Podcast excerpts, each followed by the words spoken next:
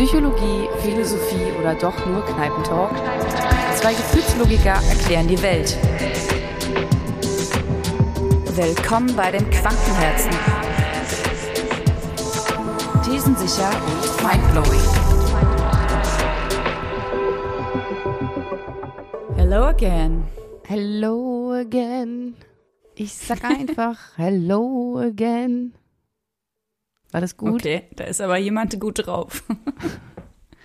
Ja, ich dachte, wir müssen mal, wir müssen jetzt hier mal besonders starten für die äh, letzte Folge der zweiten Staffel. Ja, herzlich willkommen zum Staffelfinale der zweiten Staffel. Genauso bereichernd hoffentlich, wie äh, unsere Staffel, unser Staffelfinale wird, wird dann hoffentlich auch die dritte Staffel. Es gibt nämlich und es wird eine dritte Staffel geben, aber dazu am Schluss mehr. Ja, Senra, willst du denn das Thema verraten oder soll ich das verraten? Ja, also gerne, gerne verrate ich das Special-Thema. Ich glaube, dieses Thema liegt uns beiden besonders ähm, am Herzen.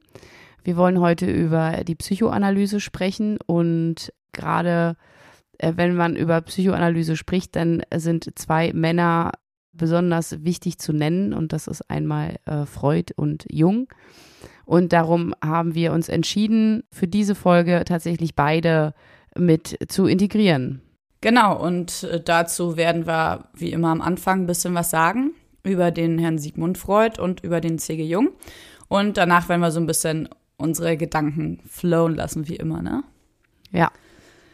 Dann würde ich sagen, fange ich mal mit äh, Freud an. Kurz Mhm. ein paar biografische Punkte. Und zwar war er Österreicher, also ist in Österreich geboren, 1856 und ist dann 1939 in London gestorben. Er hatte Krebs und zwar recht lang und musste sich auch 30 Operationen unterlegen. Er kommt äh, aus einer jüdischen Familie und war aber auch gar nicht so dem der Religion zugewandt, sondern war eher eher atheistisch unterwegs. Studierte Medizin, habilitierte als Neuropathologe und hat halt quasi die Psychoanalyse sehr also herausragend vorangetrieben neben dem Jungen und äh, die beiden unterschieden sich so in ein paar Punkten die ich ganz kurz ein bisschen grob anreißen werde. Also Freud unterschied den psychischen Apparat oder, oder er teilte den psychischen Apparat in drei Komponenten ein, in das S, in das Ich und in das Über-Ich. Also das S, das, was die angeborenen Triebe sind, die Instinkte, das Ich, was dann mit einer gewissen Lebensreife, also mit drei, vier Jahren und mit dem Aufnehmen von Umweltreizen quasi das S reguliert und das Über-Ich, die elterliche Kontrolle, die moralische Instanz die Mhm. ähm, natürlich auch auf gesellschaftlichen Werten beruht.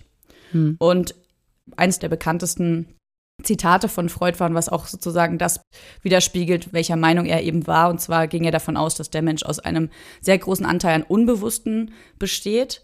Und sein Zitat dazu, der Verstand ist wie ein Eisberg, nur ein Siebtel seiner Masse schwimmt an der Oberfläche, zeigt schon, dass er sehr davon überzeugt war, dass dem Menschen ein sehr kleiner Teil bewusst ist und dass aber die ganzen Aktionen und Reaktionen und äh, Wünsche, die ein Mensch im Bewusstsein spürt, eigentlich schon vorher im Unterbewussten gelegt sind. Und deswegen kam er darauf, in der Psychoanalyse das Unbewusste zum Teil bewusst werden zu lassen, um dadurch eben eine Heilung zu erreichen. Ja, Es gibt natürlich noch wesentlich mehr Unterschiede zwischen den beiden oder beziehungsweise noch sehr viel zu sagen, aber jetzt erstmal belassen wir es erstmal bei diesem groben Anriss. Da kommen wir wahrscheinlich im Laufe des Gesprächs noch ein bisschen zu. ja. Jetzt kannst du ja mal raushauen, was der Jung so gemacht hat.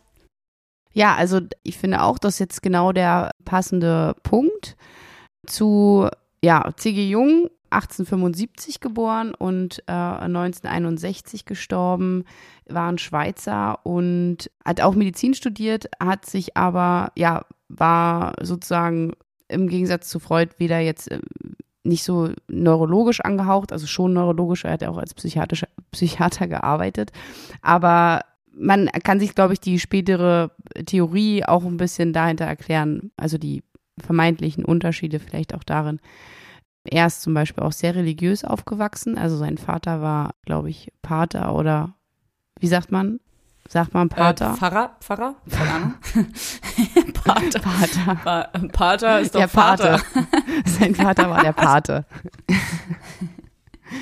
Also ähm, um 1900 hat er dann in der Irrenanstalt als Psychiater gearbeitet und zwischen 1900 und 1905, was für uns jetzt im Laufe des Gesprächs vielleicht ganz interessant ist, hat er also in seinen eigenen Forschungen und in seinen Theorien und seinen Vorlesungen auch immer die ja beka schon bekannten veröffentlichten, veröffentlichten Theorien von Freud mit involviert und auch ganz klar benannt. Und seit 1905, glaube ich, waren dann Jung und Freud halt Best Friends, ne? Also für einige Jahre. Ja, genau, weil Freud auch den, den Jungen auch als sein Nachfolger angesehen hat. Genau, also ähm, tatsächlich genau so. Und dann haben die also eine, eine innige Brieffreundschaft gehabt und haben sich auch mal getroffen und vieles ausgetauscht. Also ich glaube, der Beginn der gemeinsamen, des gemeinsamen Austauschs basierte auf das Thema Traumdeutung und aber auch vieles darüber hinaus. Ja, und dann irgendwann, um das vorab einfach auch schon kurz auch zu schließen, haben sie dann, ich glaube im Jahr 1913 oder so, 12 oder 13, hat Freud dann die Freundschaft gekündigt, weil Jung sich klar abgegrenzt hat von Freuds Sexualtheorie und ähm, auch einigen anderen Punkten. Und das fand Freud dann nicht so cool, weil er war eigentlich, korrigiere mich da, wenn ich es jetzt falsch wahrgenommen habe, ganz froh, dass Jung so ein bisschen sein Nachfolger war. Und Jung hat dann irgendwann gesagt, ich bin nicht dein Nachfolger, ich bin einfach auch ein, ja, ähm, auf Augenhöhe ein genauso ein interessierter Psychiater, der seine eigenen Theorien auch entwickeln möchte. Und ja, damit war die Freundschaft dann vorbei. Ja, sie hatten neben dem auch noch ein paar persönliche Differenzen. Genau, dann haben sie sich also voneinander ein bisschen entfernt. Also bei Jung war das eigentlich sehr ähnlich. Also die Parallelen sind sehr stark. Deswegen passt es auch sehr gut, finde ich, dass wir beide so in eine Folge reinpacken. Es gibt sozusagen ein Ich-Bewusstsein und es gibt ein Unterbewusstes, aber er bezeichnet das als ein Komplex. Also das Unterbewusste besteht aus mehreren Komplexen. Es gibt also nicht das S, was ausschließlich von Trieben geleitet ist. Das heißt bei Jung nämlich der Schatten. Und es gibt das Persona, das ist das Repräsentative nach außen, was moralisch geprägt ist. Das kann man so ein bisschen vergleichen mit dem Über-Ich.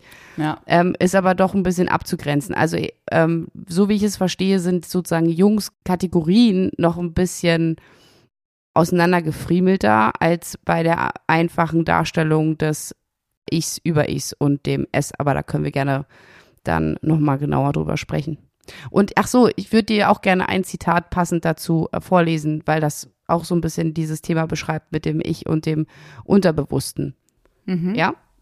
So wie bewusste Inhalte in das Unbewusste verschwinden können, so können auch Inhalte aus dem Unbewussten aufsteigen. Neben einer Mehrzahl von bloßen Erinnerungen können auch wirklich neue Gedanken und schöpferische Ideen zum Vorschein kommen, die nie zuvor bewusst waren. Sie wachsen aus dem dunklen Tiefen wie ein Lotus und bilden einen wichtigen Teil der subliminalen Psyche. Hm. Also einfach, das sollte auch nochmal unterstreichen, sozusagen, wie komplex das Gebilde ist und dass am Ende, glaube ich, hatten beide dasselbe Ziel, nämlich ja ein therapeutisches Konzept zu haben. Und das therapeutische Konzept, das waren quasi die Grundsteine, die auch jetzt noch in der tiefen Psychologie oder Psychoanalyse vollzogen werden. Also es gibt einmal die jungianische Richtung und einmal die freudsche Richtung, die an unterschiedlichen Instituten auch so äh, gelehrt wird und praktiziert wird.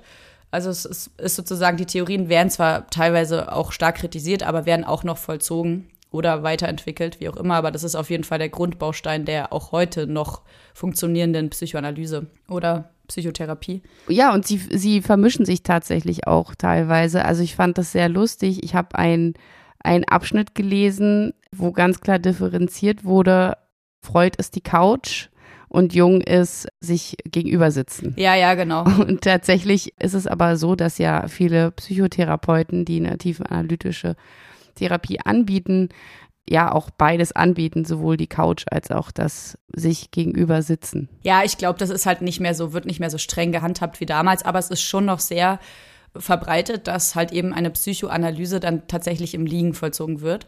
Also das ist schon noch so State of the Art, sage ich mal. Aber genau, das war, ich, ich würde mal so ganz grob sagen, dass Jung irgendwie schon ein paar mehr, sage ich mal, spirituelle Momente mit in seinen The Theorien verbaut hat und Freud eher sehr stringent und sehr streng auch äh, nach verschiedenen Ordnungen ging. So. Also sozusagen das, also der Jung hat so ein bisschen mehr Chaos mit einbezogen des Unbewussten und Freud hat das direkt nach Disziplinen oder nach Schlussfolgerungen und nach Kriterien auseinandergewurstelt.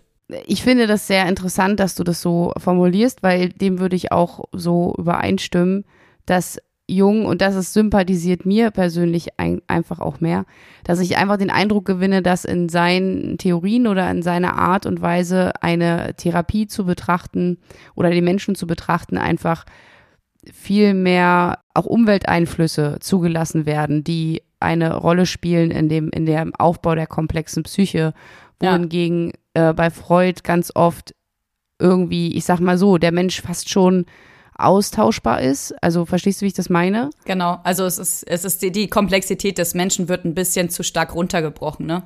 Mm, also ja. es ist so, diese, diese, ja, diese Komplex Komplexität des Unbewussten basiert bei Freud halt immer auf, auf diesen Punkten, die er halt eben beschrieben hat und die ist, sind anwendbar auf ungefähr jeden Menschen. Also dann unterscheiden wir uns quasi nicht nur in der ja. Quantität vielleicht, aber nicht in der Qualität, ja.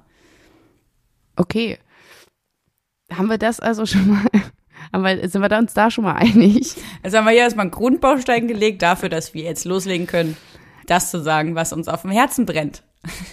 Ja, interessant ist auch, also was äh, ich vor allen Dingen bei dem Modell, vielleicht, äh, du hast dich ja jetzt ein bisschen mehr mit Freud beschäftigt und ich ein bisschen mehr mit Jung, das Thema Bewusstsein und Unterbewusstsein.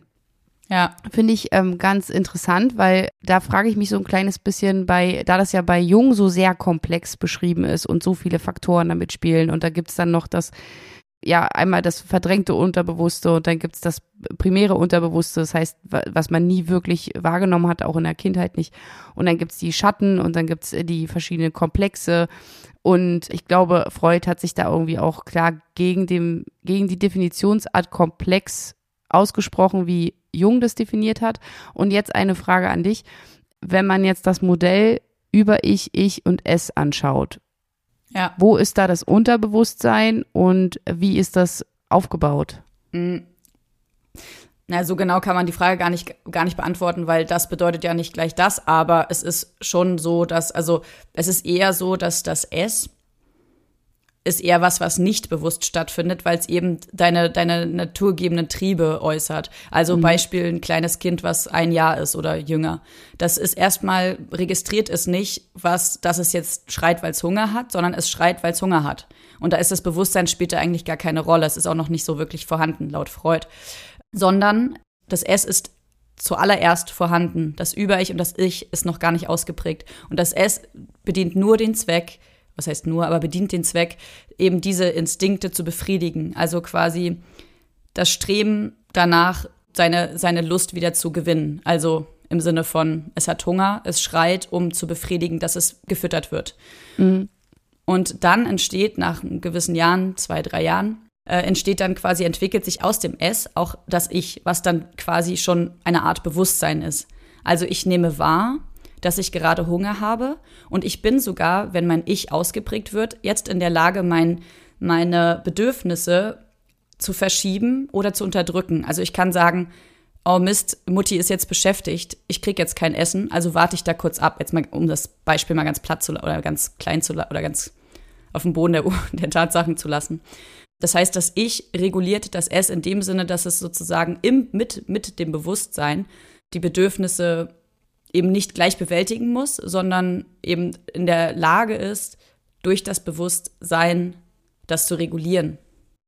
Ja. Ich habe mir das jetzt gerade, ich habe mir das gerade so bildlich vorgestellt und auch gut verstanden, dir auch gut gefolgt und bin jetzt äh, so ein bisschen daran gestoßen, ist das schon richtig so, dass, wie siehst du das, dass Freud sozusagen alles sehr auf die frühkindlichen Phasen ja begründet hat. Also viele, ich sag mal, ja, viele vielleicht Neurosen, Komplexen etc., Komplexe etc. sozusagen immer auf eine Zeit geschoben hat, wo man eigentlich noch nicht so richtig ein Bewusstsein hatte?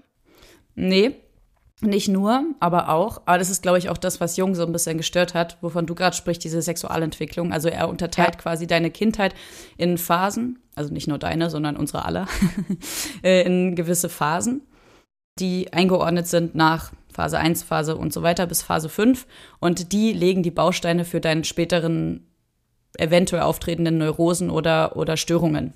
Mhm. Also das, was, glaube ich, ganz doll aufgestoßen ist, und zwar auch, glaube ich, nicht nur bei Jungen, sondern auch bei anderen, einigen anderen Menschen. Ich weiß gar nicht so richtig, wie, wo, wie ich dazu stehe, weil ich glaube, irgendwie, es hat eine Berechtigung. Aber ich finde auch, es ist sehr streng formuliert und sehr, sehr schubladig.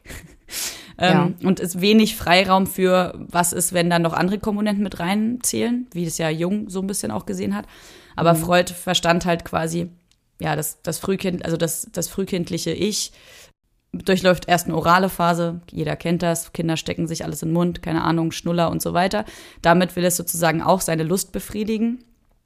Also Sexualentwicklung nicht in dem Sinne, wie wir es jetzt vielleicht als Erwachsener verstehen, sondern generell, als Lustbefriedigung. Also ein bisschen größer gesehen, dieses, dieses Wort. Und die zweite Phase, eine narzisstische Phase, wo dann das Lustgefühl des, für den eigenen Körper entsteht. Phase drei, anale Phase, wo man dann mit seinen Fäkalien so ein bisschen rumspielt, jedes Kind und so weiter. Ich will es nicht so ausführen. Dann die phallische Phase, wo dann laut Freud der Oedipus-Komplex entsteht, bewältigt wird oder auch nicht, wie auch immer. Und Latenzphase und so weiter. Also sozusagen, das sind in verschiedenen Jahresabschnitten quasi dann verschiedene Phasen, die aber alle dem Prinzip unterliegen der Sexualentwicklung. Also das ebnet dir sozusagen die, die Bausteine für den späteren Umgang mit dir und dem Außen. Und wenn da in einer Phase was quasi ein bisschen nicht befriedigt wurde, die Lust nicht befriedigt wurde, dann kann es eben zu Störungen kommen. Das war, war sozusagen sein Leitbild.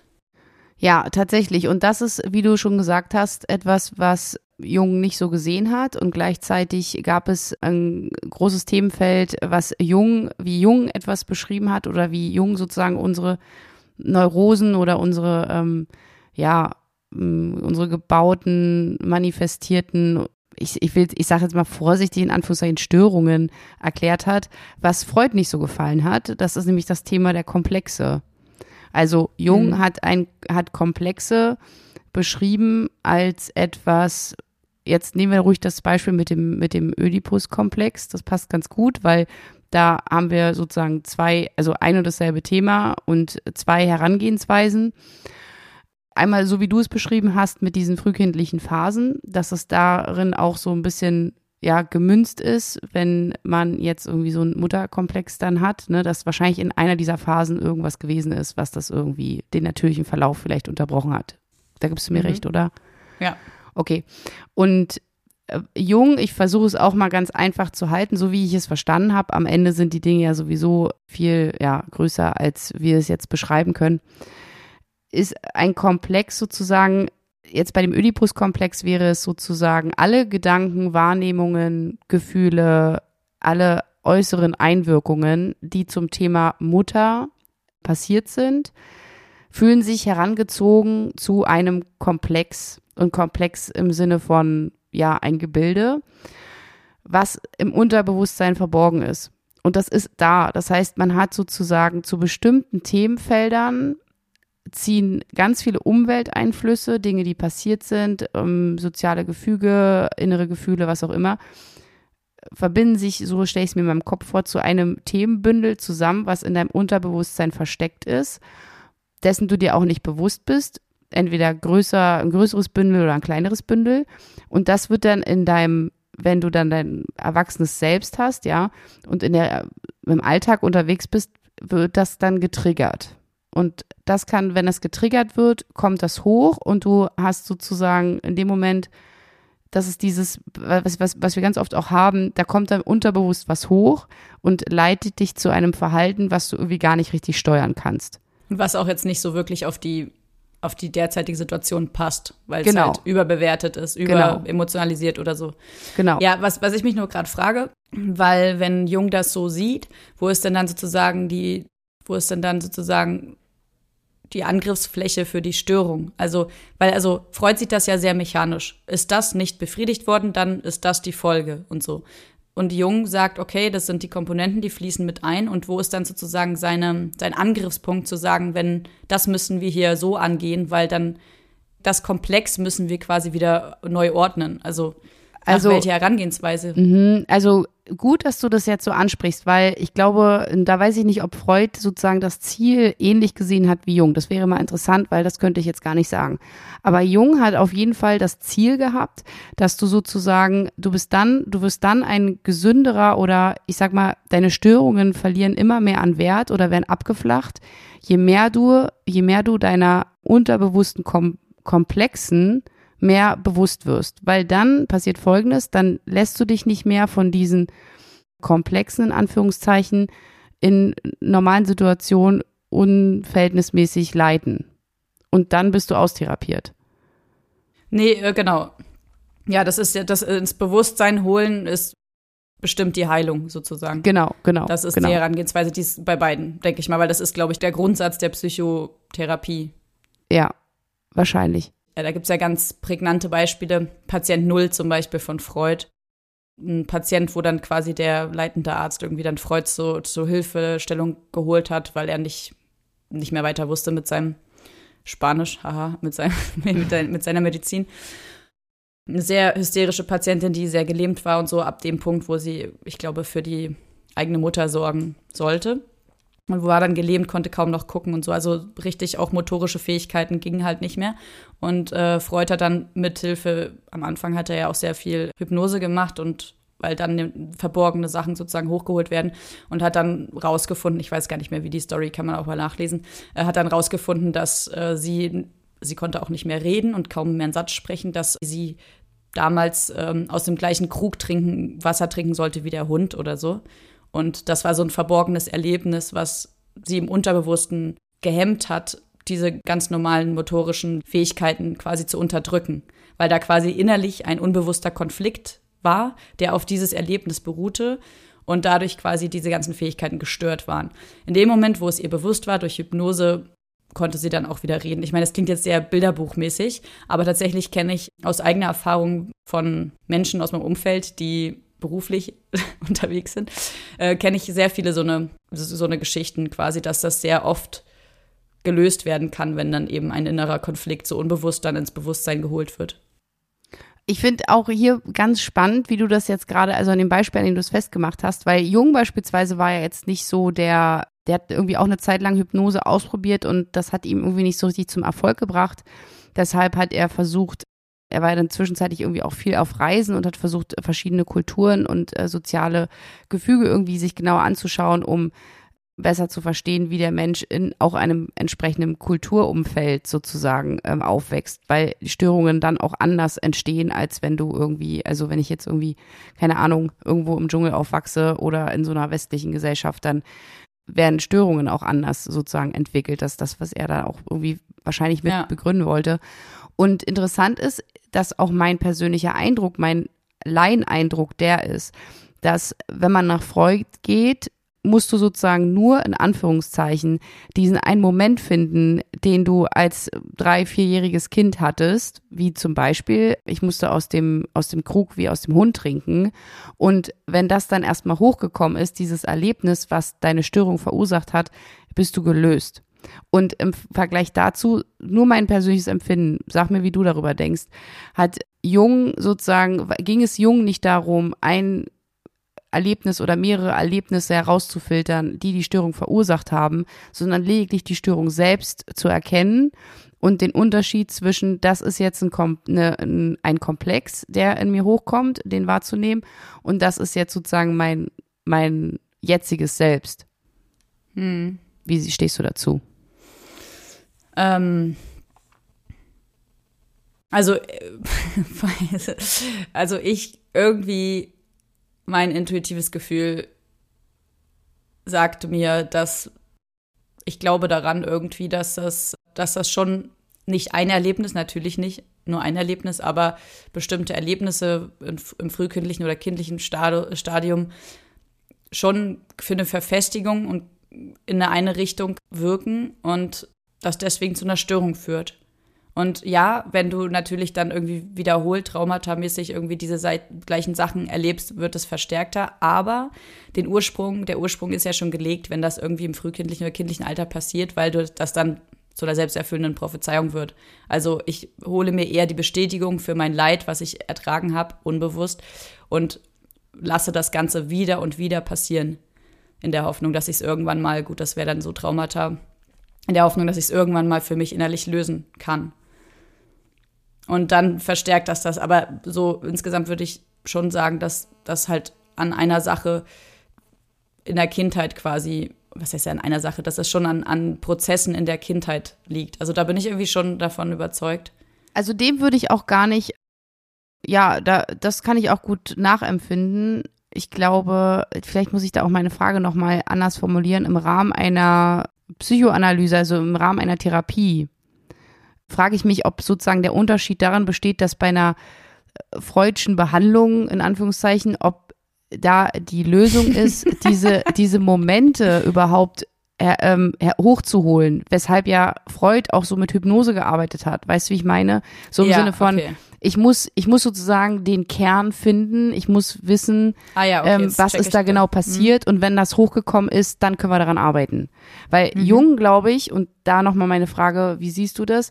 Nach meiner Auffassung, dass sozusagen gar nicht die, die, der Hauptkern war in einer Therapie, das herauszufinden in dem Maße, sondern erstmal nur den, den Komplex an sich mit all den ne, Dingen, die da so da drin spielen, einfach wahrzunehmen und anzuerkennen und eine Beziehung dazu irgendwie herzustellen. Würde ich dir jetzt eigentlich zustimmen. Ich glaube, dass es jetzt heutzutage sich schon so ein bisschen angenähert hat, beziehungsweise eben nicht mehr stringent nach der einen oder anderen Formel gehandelt wird oder behandelt wird. Ich glaube, jetzt Ja. verschwimmt das auch mehr, diese Grenzen. Glaube ich und auch. ich glaube aber damals tatsächlich, so wenn man so Freud sich anschaut und da Sachen über seine Theorien liest, glaube ich tatsächlich, es war so, wie du es gerade gesagt hast, es war sehr versteift auf, wir müssen, diese, wir müssen dieses, dieses Etwas im Unbewussten finden und das hochholen und dann ist es gelöst, genau, und eben nicht im Hier und Jetzt das Hier und Jetzt und das Umfeld mit einzubeziehen, ja, das glaube ich schon auch. Ja, aber wie du auch schon gesagt hast, ich glaube auch, dass es, dass die, die Dinge sich eigentlich sehr vermischen, weshalb man eigentlich der eine dem anderen eigentlich keinen kein Abbruch tut, weißt du? Es ist im Gegenteil. Beide haben sozusagen für die, wenn wir nochmal bei dem Thema so Psychoanalyse oder ja, die Psychotherapie darüber sprechen, glaube ich, dass viele Therapeuten heutzutage gerne sich auch ein Stück davon nehmen und ein Stück davon nehmen, weil auch ein Therapeut muss ja in der Lage sein, irgendwie arbeiten zu können. Und man arbeitet natürlich nach bestimmten Mustern, nach bestimmten Theorien, aber gleichzeitig muss es ja auch zu diesem einen Therapeuten passen. Wobei wir beim nächsten Punkt eigentlich wären, dass ich gelesen habe, dass auch ein Unterschied zwischen Freud und Jung ist, das Beziehungsverhältnis zwischen Therapeut, Darauf wollte ich gerade eingehen. Therapeut und, und Patient tatsächlich. Ja, genau. Ne? Ja, genau. Für Freud war es eben eher eine, ein leerer Spiegel, eine Projektionsfläche. Und für Jung war es eher ein, ein Ob Objektersatz, glaube ich, ne? Ja, beziehungsweise auch eine Art Wechselwirkung. Also, dass nicht nur, wie du es jetzt gerade schön gesagt hast, äh, nicht nur der, es wird nicht nur der Spiegel vorgehalten, sondern der Therapeut soll sozusagen mit dem Patienten diese, ja, so, dass es sozusagen mehr ein Gegenspiel ist und nicht nur ein, es prallt ständig nur ein Ball ab. Ja, ja. Das meine ich mit Objekt. Weil, also so, keine Ahnung, jetzt mal ganz, ganz plattes Beispiel, so Beziehungen mit der Mutter eben nicht, nicht intakt und man sucht sich dann eine Therapeutin und bearbeitet das sozusagen. Also man, das Objekt Ja. Mutter überträgt Genau. man dann auf die, auf die Therapeutin sozusagen. Mhm. Also das ist dann sozusagen eine Objekt, Objektübertragung und bei Freud wäre es eher in der Therapie auch, ich antworte nicht wirklich, ich halte wirklich nur den Spiegel hin Mhm. und lass passieren, was passiert. Es soll alles Unbewusste raussprudeln, ohne ungefiltert und ohne eben diese Wechselwirkung, ja. Ja, cool. Also echt, Cool. äh, echt wirklich echt interessant. Was hast du was zum hast du was zum Thema Projektion? Würde mich noch interessieren. Hast du da noch was lesen können oder wie Freud eine Projektion beschreibt? Projektion, was das generell ist, oder? Genau, also wie aus Freudscher Sicht sozusagen, was Projektion ist, kommt es aus dem S heraus oder ist das was, was bewusst passiert oder unbewusst? Nee, also Projektion, würde ich jetzt aus dem Bauchgefühl sagen, ist immer unbewusst. Sonst projizierst du ja nicht. Also, also vielleicht im Nachhinein bewusst, wenn man ein sehr reflektierter Mensch ist, aber projizieren tun ja auch alle Menschen, also du oder ich oder wie auch immer. Also nicht nur in der Therapie, sondern Okay. ich projiziere meine Aggression, die eigentlich meiner Freundin, keine Ahnung, so und so gelten, projiziere ich auf dich, obwohl du nichts damit zu tun hast. So. Ja, dann, dann, dann lass uns doch mal kurz, dann erkläre ich dir mal ganz kurz, wie Jung Projektion sieht, weil ich glaube, ja. weil Projektion ist für dich auch immer sehr spannend. Und dann lass uns mal darüber reden, wie, wie du das findest, ja? Mhm. Okay, pass auf. Also Jung hat also gesagt, und das übrigens auch im Rahmen der Psychoanalyse, sagt Jung, wenn du geschafft hast, deine Schatten anzunehmen, zu, selbst zu sehen und anzunehmen, dann bist du therapiert. Und die Schatten sind sozusagen die dunkle Seite des Unterbewussten, wo ich jetzt fast denken würde, wenn ich das auf Freud vergleichen würde, würde ich jetzt vielleicht so ein bisschen in die S-Richtung gehen, weil er sozusagen diese Schatten bezeichnet er also als Triebe, als etwas, was, was gesellschaftlich nicht ähm, anerkannt ist. Sowas wie, ja, weiß ich nicht, ganz platt, ich habe jetzt einen Fußfetisch, ja. Ich weiß jetzt nicht, was Besseres fällt mir nicht ein. Aber ähm, ich habe jetzt einen Fußfetisch, ja. Und und schäme mich. Mir fällt wirklich nichts Besseres ein. Ich habe gerade irgendwas Abstruses gesucht, ohne jetzt aber verurteilen zu wirken. Also ich gehe jetzt mal davon aus, ich als Mensch habe da also so mehrere Schatten und habe da so einen Schatten, das ist so, eigentlich habe ich einen Fußfetisch. Die Schatten sind übrigens immer unterbewusst, niemals bewusst. So, ja. und dann, und dann sehe ich sozusagen, dann sehe ich irgendwie, ich sehe dann jetzt irgendwie so ein Mädel oder irgend so einen Typen, ich bin so im Sommer draußen und der zeigt mir dann, der oder sie zeigt mir so, ah, guck mal hier, ich habe hier eine neue Sandale, wie findest du die? Und ich sag so, und ich sag so, pass mal auf, ja. Und ich sag so, äh, äh, was ist denn mit dir nicht richtig? Warum musst du mir jetzt hier so deinen Fuß ins Gesicht strecken? Was soll denn das hier? Und außerdem, ey, was ist für eine hässliche Latsche? So, weißt du, ey, wirklich, kannst du mal weggehen? So. Ja. Damit projiziere ich sozusagen eigentlich mein Bedürfnis, also ich habe dieses Bedürfnis, was sozusagen verdrängt wird oder was, ja, was ich nicht, was ich nicht offen zulasse oder was mir nicht bewusst ist und projiziere sozusagen die, die Frustration dessen, dass ich das nicht rauslassen kann, ja, den unerfüllten Wunsch projizierst du dann, ne? Projiziere ich auf diese andere Person. Und mhm. wenn ich dann im Rahmen einer Therapie begriffen habe, ach krass, in Wirklichkeit bin ich ein Fußfetischist, dann wäre ich sozusagen in der Lage, nicht mehr, nicht mehr diese Projektion durchzuführen und auch wenn es mir unangenehm ist, weil ich das ja eben noch verachtet habe, dass der mir da seinen Fuß so in die Fresse gestreckt hat, bin ich plötzlich mehr ich selbst und dadurch mehr therapiert. Ja, ja, genau. Aber ja, Projektion muss immer unbewusst stattfinden. Also sonst macht es ja keinen Sinn, genau.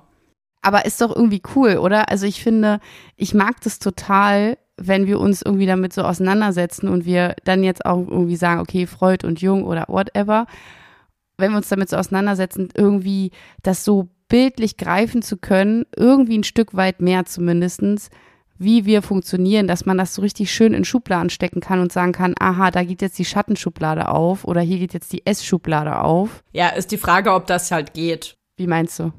Naja, weil es, also ich glaube, so ganz, ganz logisch stringent kann man das eben in Klammern noch nicht sehen. Nee, Natürlich nicht, natürlich nicht. Das ist alles viel zu, viel zu komplex, viel zu schwierig. Da sind immer so viele Faktoren mit dabei. Wenn das so schön einfach wäre, dann hätten wir ja eigentlich gar keine Probleme. Dann könnten wir das ja auch, dann könnten wir uns ja sehr gut auch gegenseitig immer selbst alle einfach therapieren, weil es so offensichtlich ist. Aber ja. ich finde es trotzdem cool grundsätzlich, dass wir irgendwie schon zumindest so weit sind, dass wir die Möglichkeit haben, Dinge zu entdecken und uns selbst besser zu verstehen. Ja, nee, total. Und vor allem, weil das halt auch so manchmal wirkt das alles so paradox. Eben das Beispiel gerade mit dem Fußfetisch, das wirkt so paradox, wenn man eigentlich, also meine Mutter hat mir damals mal gesagt, ich, an der Stelle kann ich es, glaube ich, sagen, ist jetzt nichts Intimes. Also ich bin da irgendwie, weiß ich nicht, Schule, siebte, achte Klasse, bin ich zu meiner Mutter gegangen und meinte, Mutti, ey, ich glaube, der und der, der mag mich nicht. Sie so, warum denn? Ich so, weiß ich nicht. Der irgendwie redet der nicht mit mir, der guckt mich nie an. Und dann meinte sie so, ach, dann würde er dich ja ganz schön doll mögen. Und da dachte ich so, hä? Wieso das jetzt, ne? Also ist ja die gleiche paradoxe ja. Logik quasi. Ja. Und das ist eben, weil dieser Mensch, ähnliches Beispiel mit dem, mit dem Fetisch, ne? Weil dieser Mensch eben so vermeiden wollte zu, dass ich spüre, dass er mich mögen könnte, dass er im Gegenteil eher das Gegenteil gemacht hat, um mich das eben gar nicht spüren zu lassen. Aber wenn man das mal begriffen hat, ist das, kann man das so unendlich erweitern. Also, wie gesagt, es sind nicht nur Schubladen, aber. Ja, und wie du auch schon wie du, wie du auch schon in der einen anderen Folge mal, also ich glaube, das war das mit dem subtilen Aggression und die ganz, unsere schwierigste Folge, die wir hatten die, bisher. Die aggressionsgefüllteste Folge von allen. äh, das irgendwie sowas ähnliches auch schon mal gesagt. Und das hat ähm, Jung auch so beschrieben. Ja, der ganze Punkt, dass man tatsächlich, wenn man diese Schatten hat, also diese unangenehmen Dinge im Unterbewusstsein, dass man die mal besonders stark bei anderen Menschen sieht. Ja, ja, ja. Und besonders Ja. stark auf andere dann halt projizieren möchte. Das ist wie so ein Drang, dass man sozusagen das sieht bei jemand anderen, obwohl es bei dem anderen wahrscheinlich gar nicht mal so stark ausgeprägt ist, aber es reicht schon irgendwie nur ein Anzeichen zu haben. Hm. Und dann schießt man direkt los und kann dagegen eigentlich gar nichts machen. Ich glaube, das ist so eine unbewusste Sensibilisierung, ne? Also, dass einem natürlich diese Sachen am meisten auffallen, die man selbst an sich ja spürt Genau, oder auch eben nicht genau. spürt, aber die eben da sind, ja. Ach und nochmal, was ich jetzt auch so, wie ich weiß, wir müssen langsam zum Ende kommen, aber ich, wahrscheinlich könnten wir daraus theoretisch eine Doppelfolge machen. Ja, heute ist alles erlaubt, heute ist Staffelfinale. Ich wollte dir noch erzählen, pass mal auf, weil das nämlich so jetzt so ganz fresh äh, gerade in meinem Leben passiert. Und wir haben ja auch darüber gesprochen, dass Freud und Jung sich sehr auch mit Träumen befasst haben und das ist ja auch für uns irgendwie sehr interessant. Letztens kam eine Freundin zu mir und meinte, sie hat irgendwo im Internet, keine Ahnung, wahrscheinlich TikTok oder Instagram, keine Ahnung, weiß ich nicht, gesehen, dass es so eine Challenge gibt für Menschen, die luzide Träume haben. Und ich habe ja tatsächlich luzide Träume und sie meinte so, du musst mal in deinem Traum jemanden fragen, was für ein Datum ist. Und ich so, hä, wieso? Und sie so, ja, nee, mach mal. Und ich so, nee, also weiß ich nicht, wenn ich jetzt, wenn ich jetzt träume und irgendwas passiert, dann gehe ich immer davon aus, dass einfach die jetzige Zeit ist, klar, ne? Weil ich erlebe gerade irgendwas und in dem Traum denke ich nicht darüber nach, ob in welchem Jahr wir uns befinden. Also habe ich aber jetzt einfach mal gesagt, okay, gut, ich probiere es mal aus. Und habe heute Nacht, ich schwöre, ungelogen, habe ich heute in, in meinem Traum, ähm, bin ich da irgend so einer fremden Person begegnet, die ist da irgendwie langgelaufen. Ich saß irgendwie an so einem Ufer, das war alles zugeschneit. Und ich frage dem, weil ich mich daran erinnern konnte, was meine Freundin zu mir gesagt hat, frage den so, entschuldigen Sie, können Sie mir mal sagen, was für ein Datum wir gerade haben? Und er sagt zu mir 22. Oktober. Und ich so 22. Oktober und welches Jahr? Und er sagt 2014. Und jetzt wird's noch verrückter. Ich war so, äh, Oktober 2014? Das ist aber, wie, wie kann denn das jetzt sein? Und er sagt zu mir, na, was denken Sie denn, was für ein Tag ist oder was für ein Datum ist? Und ich sag so, na, es ist April. Es ist ja auch April. Und er so, ja, und welches Jahr? Und ich hau raus, 1880. Ey, ich habe heute den ganzen Tag bin ich nicht so richtig drauf klargekommen, wieso ich das gesagt habe in meinem Traum. Oh, das ist voll interessant. Wenn ich jetzt Freud wäre, Freud, der Traumdeutungsexperte, ne? Dann, äh, dann, ich schreibe mir mal ein paar Notizen auf. In der nächsten Folge können wir das mal deuten. Also super interessanter Traum. Aber Ja, das können wir aber auch nach heftig. dem Podcast nochmal auseinandernehmen, weil Ja. super interessant. Ich habe da auch Mhm. ein paar Ideen zu. Okay, Aber das cool. ist auch äh, super geil. Also Traumdeutung, leider wurden ja in der im Zweiten Weltkrieg Freuds Bücher der Traumdeutung verbrannt gleich und so, weil äh, für die halt alles Bullshit und so. Aber Freud war ja der Begründer für die Traumdeutungsgeschichten und so. Und das ist super spannend, ey. Es ist einfach nur super spannend. Weil das eben nach seiner Meinung und ich glaube auch nach Jungs Meinung eben das ist, was am meisten das Unbewusste widerspiegelt. Also weil sich da in, in den Träumen dein Unterbewusstes zu Wort meldet, unabhängig vom Über-Ich oder Ich, weil eben da keine zeitlichen oder räumlichen Einordnungen stattfinden. Aber deswegen auch umso interessanter, dass du jetzt hier gerade eine zeitliche Einordnung äh, mit drin hast, die aber doch sehr konfus ist. Also das zeigt ja schon wieder, dass es eben nicht, dass du dann gar kein Bewusstsein hast für eben Zeit. Hast du denn eigentlich auch luzide Träume? Nee, tatsächlich leider nicht. Ich würde es voll gern mal haben, aber Ah. Also dann kann ich nur jedem empfehlen, Leute, probiert das mal aus und fragt mal in eurem Traum jemanden, was für ein Datum wir haben. Ey, es ist total abgefahren, wirklich. Und ja, Tatsache, die, das hat, glaube ich, Jung und Freud gemeinsam auch ausgemacht, weshalb sie wahrscheinlich auch so lange Brieffreunde waren. wahrscheinlich haben sie ständig sich ihre eigenen Träume erzählt und sich gegenseitig versucht zu analysieren, was das bedeutet. Aber Jung war da, wie du auch am Anfang gesagt hast, mehr auf einer spirituellen Schiene. Also dieses ganze Kult und für und Symbole und so weiter, was die zu bedeuten haben, da hat er irgendwie auch so ein so einen Katalog erstellt oder sowas ähnliches, wo er dann aufgrund von seinen Reisen und seinen, ja, den Einbezug der verschiedenen Kulturen hat er dann Symbole, die eine bestimmte Bedeutung haben. Ich weiß nicht, ob Ja, das bei genau. Freud auch so war. nee, das war eher Nee. jung. Mhm. Ja. Äh, Ja, äh, wusstest du, jetzt kommen wir mal zu meinem Joker. Äh, wusstest du, dass wahrscheinlich auch allseits bekannt, aber finde ich trotzdem krass, dass äh, Freud Selbstexperimente mit Kokain gemacht hat und aber mhm. nicht laut dem, was man so liest, nicht abhängig wurde. Also immer sehr, sehr gering dosiert, um sich einfach besser zu konzentrieren. Bei der Nasennebenhöhlenentzündung hat er es auch mal genommen. also er war schon überzeugt davon, aber es ist äh, dann leider nicht auf seine Kappe geschrieben worden. Er war schon überzeugt, dass Kokain bei sehr vielen auch Nervenleiden und so eine gute therapeutische Wirkung haben kann. Dann hat man halt rausgefunden, dass man ja von Koks auch abhängig werden kann. Dann ist man wieder, weil man eigentlich weg wollte von diesem Morphium-Thema und so, dann ist man wieder ein bisschen weggekommen. Aber er selbst war anscheinend ist nicht abhängig geworden und hat wirklich sich in einer geringen Dosierung immer ein bisschen Kokain gegeben. Ja, Wahnsinn. Das ist aber nicht, dass man das nachmacht. Bitte nicht nachmachen. Aber das war auch, glaube ich, genau die Zeit, wo die ähm, dieses, dieses Coca-Getränk alle hatten, ne? Ja. Also diesen, es gab da irgendwie so einen kleinen ja, Wein ja. und da war eigentlich auch Koks drin, irgendwie so.